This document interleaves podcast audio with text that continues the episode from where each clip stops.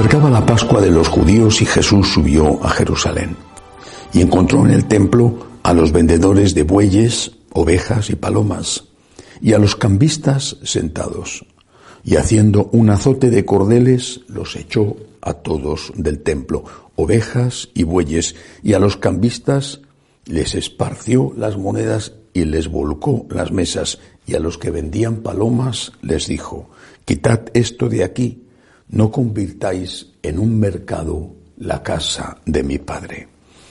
Sus discípulos se acordaron de lo que está escrito, el celo de tu casa me devora.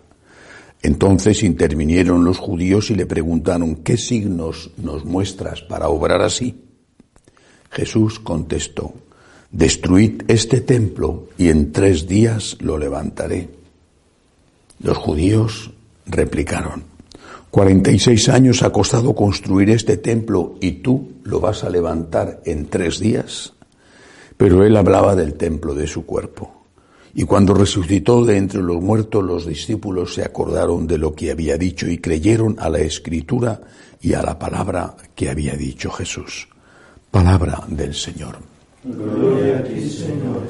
Hoy la Iglesia celebra la fiesta de la consagración de la Basílica de Letrán, que es la catedral del Papa, la catedral de Roma, edificada en la antigua casa del emperador Constantino que su madre, Santa Elena, cedió, donó a la Iglesia a su muerte. Es un buen momento para reflexionar sobre la misión de la Iglesia. Jesucristo con este gesto de la purificación del templo de Jerusalén que, acabo de leer en, en, el Evangelio tal y como nos lo cuenta San Juan, nos está diciendo claramente que la casa de Dios no es, no debe de ser una cueva de ladrones. Bueno, creo que es una palabra que tiene que servir de enseñanza, de advertencia en cualquier momento de la historia y también en este. Son, son públicas las noticias de escándalos y de corrupción que han salpicado las finanzas de la Iglesia eh, en los últimos años, particularmente en los últimos meses.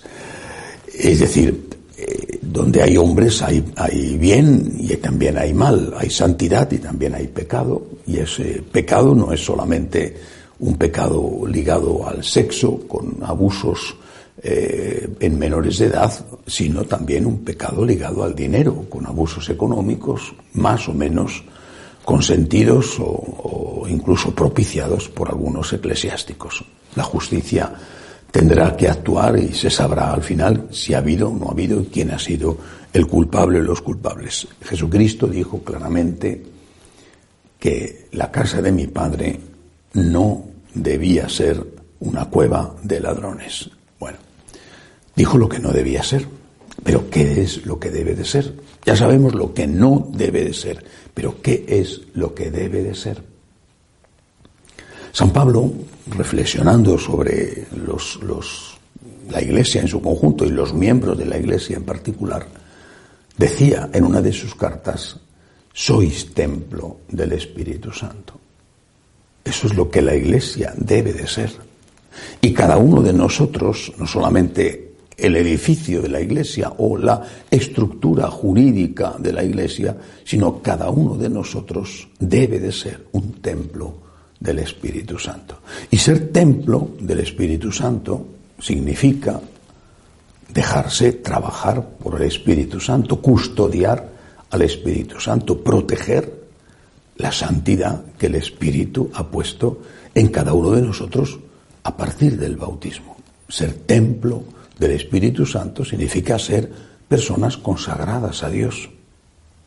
Una consagración, repito, que nos viene del bautismo. Es el primer momento, el primer sacramento, el primer momento de nuestra consagración, pero que debemos hacer nuestra cada día, a veces con actos, con actos especiales que eh, refuerzan esa consagración, como la consagración que estamos preparando eh, los franciscanos de María a los Sagrados Corazones, pero simplemente con la vida cotidiana, la vida bautismal, fortificada con los otros sacramentos, la Eucaristía, la penitencia. una consagración que implique poner a Dios en el primer lugar de la vida. Eso es lo que significa la consagración. No solo una consagración espiritual o intencional o sentimental, sino una consagración real. Dios en el primer lugar de la vida. Por lo tanto, ¿qué debe de ser la Iglesia? Y qué debe de ser cada uno de los católicos como miembro de esa Iglesia, cuyo conjunto es la Iglesia, no son las piedras, sino que son las personas la Iglesia. Las personas, empezando por la persona de Jesucristo, cabeza de la Iglesia, los que ya están en el cielo, la Iglesia triunfante, los que están en el purgatorio, que es la Iglesia purgante, eh, y los que estamos en la tierra, que somos la Iglesia militante. ¿Qué tiene que ser la Iglesia? ¿Qué tiene que ser cada católico? ¿Cómo ser templo del Espíritu Santo? ¿Cuál es la función de la Iglesia? ¿Dar de comer al hambriento? Esa es la función de la Iglesia. Trabajar por la justicia social. Esa es la función de la Iglesia. Evitar en lo posible que haya atentados contra la naturaleza. Esa es la función de la Iglesia. La función de la Iglesia es trabajar por el bien común, intentar que la gente no tenga problemas, que la tierra no sea contaminada. Esa es la función de la Iglesia. Porque eh, trabajar por el bien común se supone, por lo menos se supone, que tiene que hacerlo cada gobierno, se supone.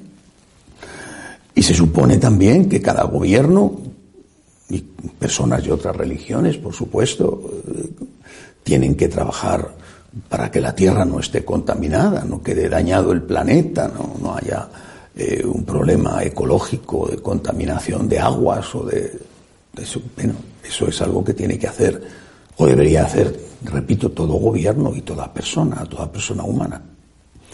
Por eso, ¿cuál es la misión de la Iglesia? La misión de la Iglesia es dar gloria a Jesucristo, dar gloria a Dios. Esa es la misión de la Iglesia. Eso es lo que significa ser templo del Espíritu Santo. Dar gloria a Dios. Que Dios sea amado. Que Dios sea amado. Esa es mi misión en la vida. Y esa es la misión de la Iglesia. Y esa es la misión de cada uno de los bautizados. Que Dios sea amado. Para que sea amado tiene que empezar por ser amado por mí. Y para que sea amado tiene que ser conocido.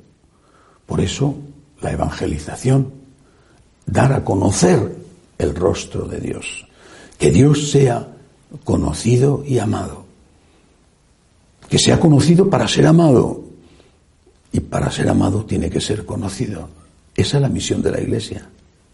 Pero claro, para que Dios sea amado, pues tendrá que ser amado por las personas para que sea amado por las personas, las personas tienen que estar vivas.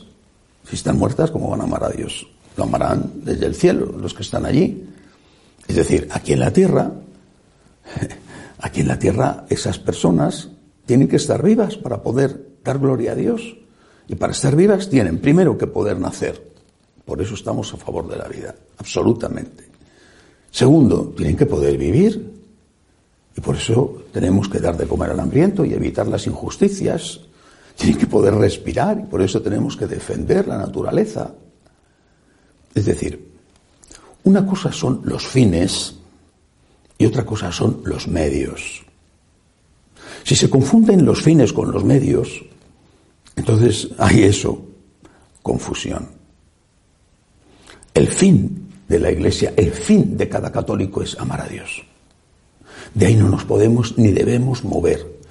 El fin de mi vida es agradecer a Dios por su amor infinito. Ese es el fin de mi vida. Pero ¿cómo llego a ese fin?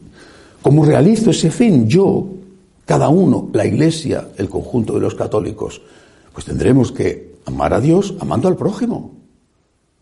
Jesucristo lo ha enseñado claramente, no puedo amar al Dios al que no veo, sino amo al prójimo al que veo. Ama a Dios en primer lugar y al prójimo como a ti mismo. Por lo tanto, el medio para amar a Dios y para dar gloria a Dios será amar al prójimo.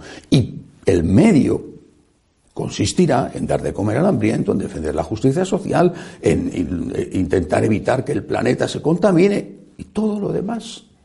Ese es el medio. Porque no puedo amar a Dios si no amo a mi prójimo. Pero ese es el medio. Si yo hago del medio el fin, he acabado con la dimensión espiritual de la Iglesia, con la misión de la Iglesia.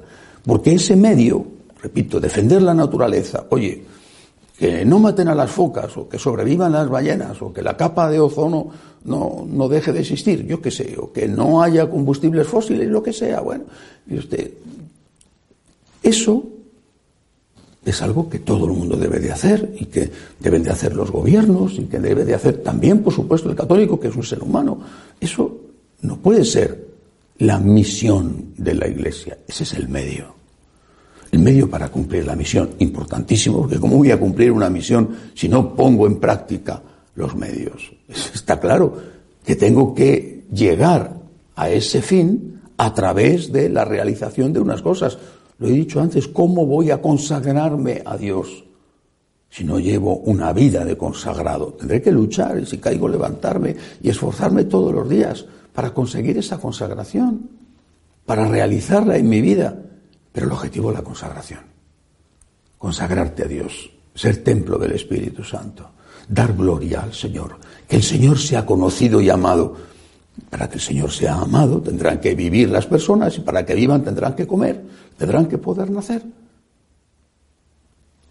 El fin de la Iglesia, lo que no debe de hacer es ser una cueva de ladrones y lo que sí debe de hacer es dar gloria a Dios que el Señor sea conocido y amado. No conozco otro fin y no quiero vivir para otro fin. Los otros son medios importantísimos, imprescindibles, pero medios. El fin es Dios. Dios es el fin de mi vida y aspiro con su gracia y con su misericordia a llegar a encontrarme con Él un día cuando la muerte, cuando la hermana muerte tenga a bien recogerme aquí en la tierra. Que así sea.